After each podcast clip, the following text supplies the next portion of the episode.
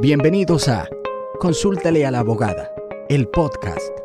Aquí encontrarás las respuestas a tus inquietudes sobre temas legales relacionados al derecho civil, laboral, inmobiliario y corporativo. Esto es, Consúltale a la abogada. Bienvenidos de vuelta a tu podcast Consúltale a la abogada. Y en esta consulta tengo un invitado muy especial. Me acompaña un abogado, especialista y con un posgrado en Derecho Inmobiliario y también con varios diplomados a nivel internacional de distintas ramas del derecho. También es un miembro activo de la firma de abogado Bencosme Rosario Asociados de aquí, de nuestro municipio y provincia de La Vega. Me acompaña el licenciado Reinaldo Hernández. Bienvenido. Muchas gracias por la invitación de lugar, Luz. Eh, para nosotros es más que un honor, un placer eh, formar parte de tu espacio donde realmente eh, estoy impactado. impactado no, no solamente como amigo, sino más bien del granito de arena que te has permitido eh, sembrar en la sociedad dominicana de hoy en día y todos tus seguidores eh, de todas partes del mundo, con, ese, con esa pasión, ese amor. educar es de sabios. Entonces, me siento más que privilegiado de formar parte y ver cómo podemos, ¿verdad? Responder varias inquietudes. Gracias por esas palabras, de verdad que no le, no le esperaba. Te tengo una consulta buenísima, una consulta que me hicieron a través de Instagram. Ok. Y inclusive el seguidor me permitió publicar su user al final. La consulta legal dice así. Hola licenciada, con respecto al tema de la transferencia inmobiliaria, me quedé con dudas sobre la transferencia entre familiares. Por ejemplo, si un padre quiere darle o heredar en vida, establece entre comillas, una propiedad a su hijo, este no podría sin el respectivo pago del valor de la propiedad y por ende el pago del impuesto. ¿Existe alguna otra forma? Licenciado, aquí yo siento y veo eh, un poquito perdido el seguidor porque mezcla varios procesos, inclusive temas eh, jurídicos rápidamente puedo captar que establece lo que es la sucesión. Sí. Y podríamos definirle como la transmitir los bienes dejados por una persona fallecida, también denominado como de cuyos, a sus herederos o sucesores legales, teniendo y resaltando muy claro lo establecido en nuestro Código Civil. Establece que las sucesiones se abren a partir o en el momento de la muerte de quien se derivan. También identifico rápidamente lo que es la donación, que es la transmisión de bienes eh, entre, entre partes, donde el donante se desprende de un bien a favor del donatario. Aplatanadamente podríamos definirlo como un regalo. Sí. Claro, está con el debido proceso y respetando el proceso y los requisitos establecidos en nuestro ordenamiento jurídico. También tenemos aquí y puedo identificar lo que es la transferencia inmobiliaria a través de un acto de venta, a través del contrato de compra-venta, donde una parte denominada vendedor cede, traspasa, vende a favor del comprador un bien mueble inmueble, pero a cambio de un precio un precio que, se, que fijan las partes en un contrato de venta definitivo y también condicional, que es el que anteriormente las partes pactan para llevar a cabo de manera correcta los requisitos eh, antes de llevar a cabo lo que es esa venta. Correcto. Pero quisiera ver tu parecer. ¿Qué opinas? ¿Qué procesos jurídicos rápidamente identificas en esta consulta?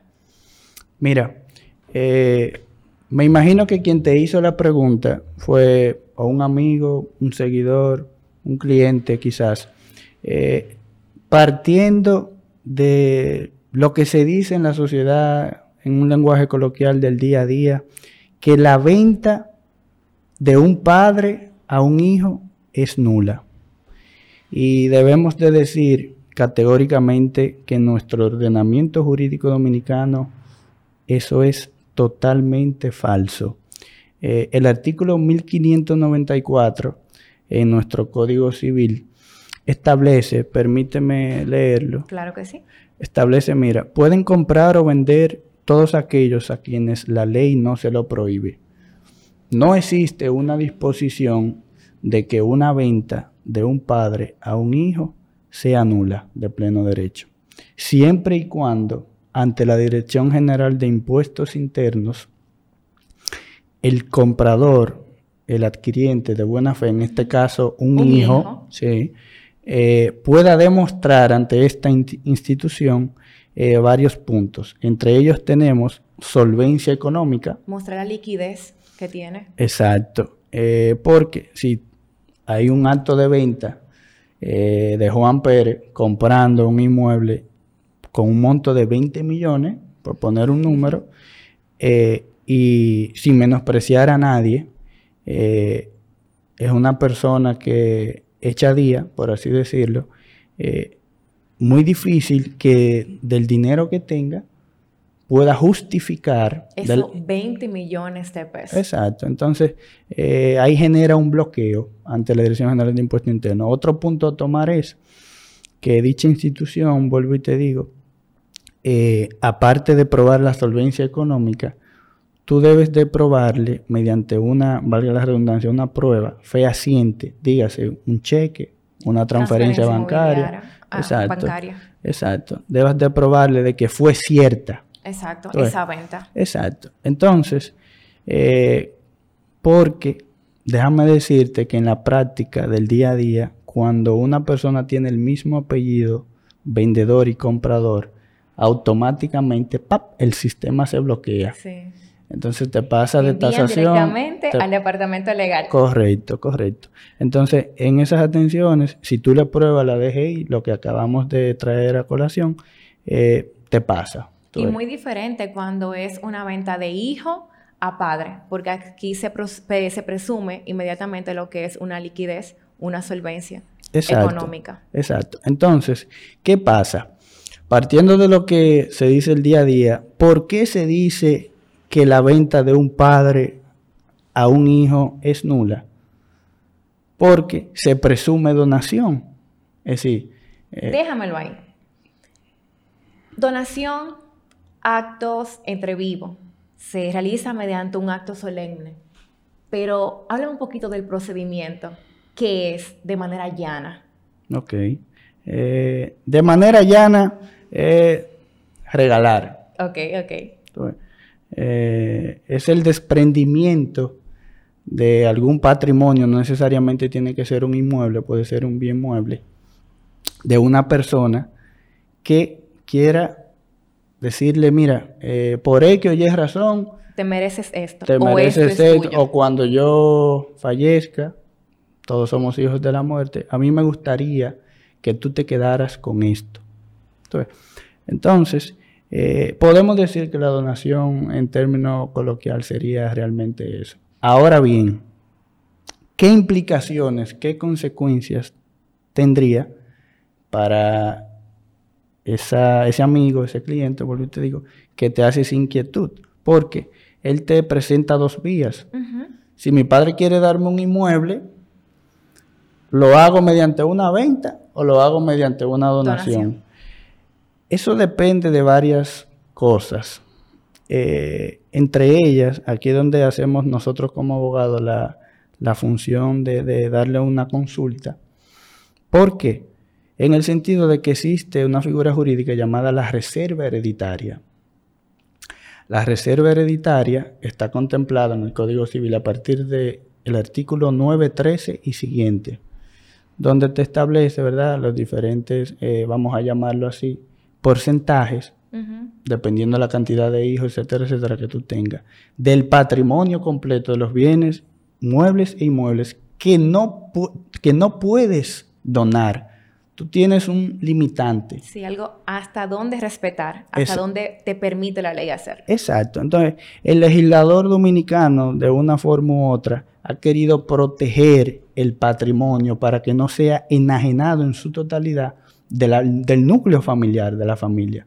Entonces, eh, eh, dependiendo si tú tienes tres inmuebles y el valor de, cada inmueble es de 10 pesos y tú vas a, ceder uno, perfectamente la ley te lo permite, porque déjame decirte que dependiendo de la cantidad de hijos, empezando de un 50%, tú debes dejar un 50% vuelvo y te digo, dependiendo de la cantidad de hijos. A mayor cantidad de hijos debes de dejar, debes de donar menos. Menos, correcto. Sí. Él en la misma consulta habla sobre que si se puede heredar en vida, tal vez para evitar problemas futuros, problemas cuando ese padre no esté, heredar en vida y que los hijos, esto es tuyo, esto te corresponde a ti, esto es de fulanito, inmediatamente tomar una posesión. Se puede, en nuestro ordenamiento jurídico se puede. Eh, mira, yo diría que más bien la terminología heredar en vida, no. Es incorrecto. sabes por qué? Porque la palabra heredar eh, se contradice totalmente con lo, el término de la sucesión, porque el Código Civil habla muy claro que es a partir de la muerte de esa persona, de ese de cuyos. Correcto. Hablamos de realmente del tema de liberalidades y sucesiones a partir del fallecimiento de una persona. Entonces, tú no puedes heredar de vida. Ahora, ¿qué tú puedes hacer como padre en este caso? Eh, tú puedes elaborar un testamento eh, mediante acto auténtico y eh, expresar mediante declaraciones tomadas por un notario de tu patrimonio completo. Y la voluntad de esa persona. Exacto. tú puedes hacer expresión en, en, esa situación, pero heredar en vida no. Tú puedes o aceptar la donación de tu padre o puedes aceptar el inmueble mediante un acto de venta. ¿Qué debemos de tener a consideración? Vamos a poner los dos escenarios. Si el padre le hace un acto de venta a un hijo y en el día de mañana son varios hijos, ¿verdad? Si realmente no hubo una venta y lo que se hizo fue una simulación, ¿verdad? Eh, en el día de mañana, perfectamente estamos en presencia de una nulidad de acto de venta. Porque él, para evadir el impuesto del 27% que te graba la Dirección General de Impuesto Interno, para, ¿verdad? Eh, eh, el donante, eh, estamos hablando de algo grave, aparte de evasión. Pero en el ámbito privado, perfectamente es nulo. ¿Por qué? Porque real y efectivamente no hubo una venta per se, sino hubo una donación porque esa fue la intención, pero para evadir impuestos y lo que sea, se hizo el acto de venta. y en el día de mañana, al momento del fallecimiento de esa persona, de ese padre, los hijos, para... Porque recuérdate que cuando la persona muere, perfectamente tú no estás obligada a aceptar un patrimonio, el patrimonio de tu padre, de tu madre, de tu hermano. No porque aquí no solamente se hereda lo bueno, como se dice, como se podríamos llamar en buen dominicano. Exacto. Tú heredas o inmediatamente se abre, abre lo, tanto el activo como el pasivo que dejó ese finado de su patrimonio. Correcto. Tú eh, recibes todas las obligaciones. Exacto. Entonces, otro punto a tomar en consideración, si tu padre lo hizo como una donación y no respetó la reserva hereditaria, Nada más tenía un solo inmueble. Nada más tenía la casa donde vivía su esposa y sus dos hijos, vamos a llamarlo así. Y como ese hijo andaba siempre con su padre, muy preocupado, etcétera, etcétera, y él quiso agradarlo en eso. Si le hizo esa donación antes de su fallecimiento, evidentemente que si él acepta o no la sucesión, como quiera, no se respetó la reserva hereditaria. Entonces hay muchísimos escenarios en el cual la donación en el día de mañana, por más que tú tengas la intención, perfectamente puede ser tumbada. Tú ves, o sea, es un poquito delicado. Si usted le va a vender a su hijo, véndale porque realmente él tiene el poder adquisitivo. Quisiera eh, terminar la consulta exactamente con eso, con un consejo de aquel familiar que quiera aquel padre, aquella madre que desea venderle realmente a su hijo un algo, un bien de, su patrimonio. un consejo legal. Imagínate que estás aquí en tu oficina, en, tu despacho. Eh, bueno, mira, eh, eso es algo muy sui generis. Eh, ya eso es algo muy subjetivo, eso va a depender ya de la persona, de cada quien. Y a profundidad. Algo muy personal. El caso, exactamente. Eh, buena pregunta. Pero... Sabes que yo, y perdón que te interrumpa, eh, me reservo un poquito en esas consultas tan puntuales que hacen a través de las redes, porque es con una consulta o una correcta consulta va a depender de la profundidad que tenga el abogado sobre este caso. Y sería lo correcto, inmediatamente en la consulta, identificar toda esa documentación y, no sé, aclarar, preguntar, responder ahí en vivo. Mira, eh, nosotros como abogados, el abogado eh, tiene que saber de todo un poco, por así decirlo. Eh, debemos de inmiscuirnos en la vida de, cada persona. Debemos de preguntar. De ese cliente que al final se vuelve familia. Sí, sí, sí. debemos ahondar en lo que el cliente realmente quiere para que en el día de mañana no tenga consecuencias gravosas, ¿verdad? por parte de cualquier persona. Eh, porque perfectamente una, eh, Juan Pérez puede ir a tu oficina y te dice, licenciada, yo quiero dejarle un inmueble a un hijo. Sí, pero si tú no le preguntas, eh, ¿usted casado? Ahí tú entonces ahí diciendo, bueno, aquí ya hay un, si adquirió, cómo adquirió ese inmueble, si lo adquirió bajo el régimen de la separación de bienes, o si dentro de la comunidad. Si lo adquirió estando soltero. Ahí viene también el esposo autorizante que permite esa venta. Claro. autoriza. Eh, ok, tú, Juan, tú se lo quieres dejar a Miguelito. Pero, ¿y Miguelito es tu único hijo? Eh, tú tienes, déjame decirte una cosa, no solamente es hereda, no solamente hereda el hijo dentro del matrimonio. Ojo con esto, porque estamos en una sociedad hoy en día eh, que por así decirlo, existen eh, segundas, terceras, hasta cuartas familias, donde sea en el caso de la madre o en el caso del padre, tiene diferentes hijos con diferentes madres o viceversa, diferentes padres. Entonces, eh, la ley es igual para todos y ya no te habla de hijos naturales o hijos legítimos. la Suprema Corte de Justicia en reiteradas ocasiones se ha pronunciado en cuanto a esto y todos adquirimos de la misma forma. Así es. Entonces, eh, debes de preguntar sobre la vida, tú Entonces, para que en el día de mañana, eh, pero en esa pregunta en específica, yo le diría a esa persona que nos está viendo, nos está escuchando, de que la verdad, por la verdad murió Cristo. Si su papá tiene una intención de dejarle a usted un inmueble, dos inmuebles, lo que sea, pues que se lo deje en un papelito, que haga un testamento, lo que sea, que lo dialogue con su familia. Diga, miren, el día de mañana, ¿verdad?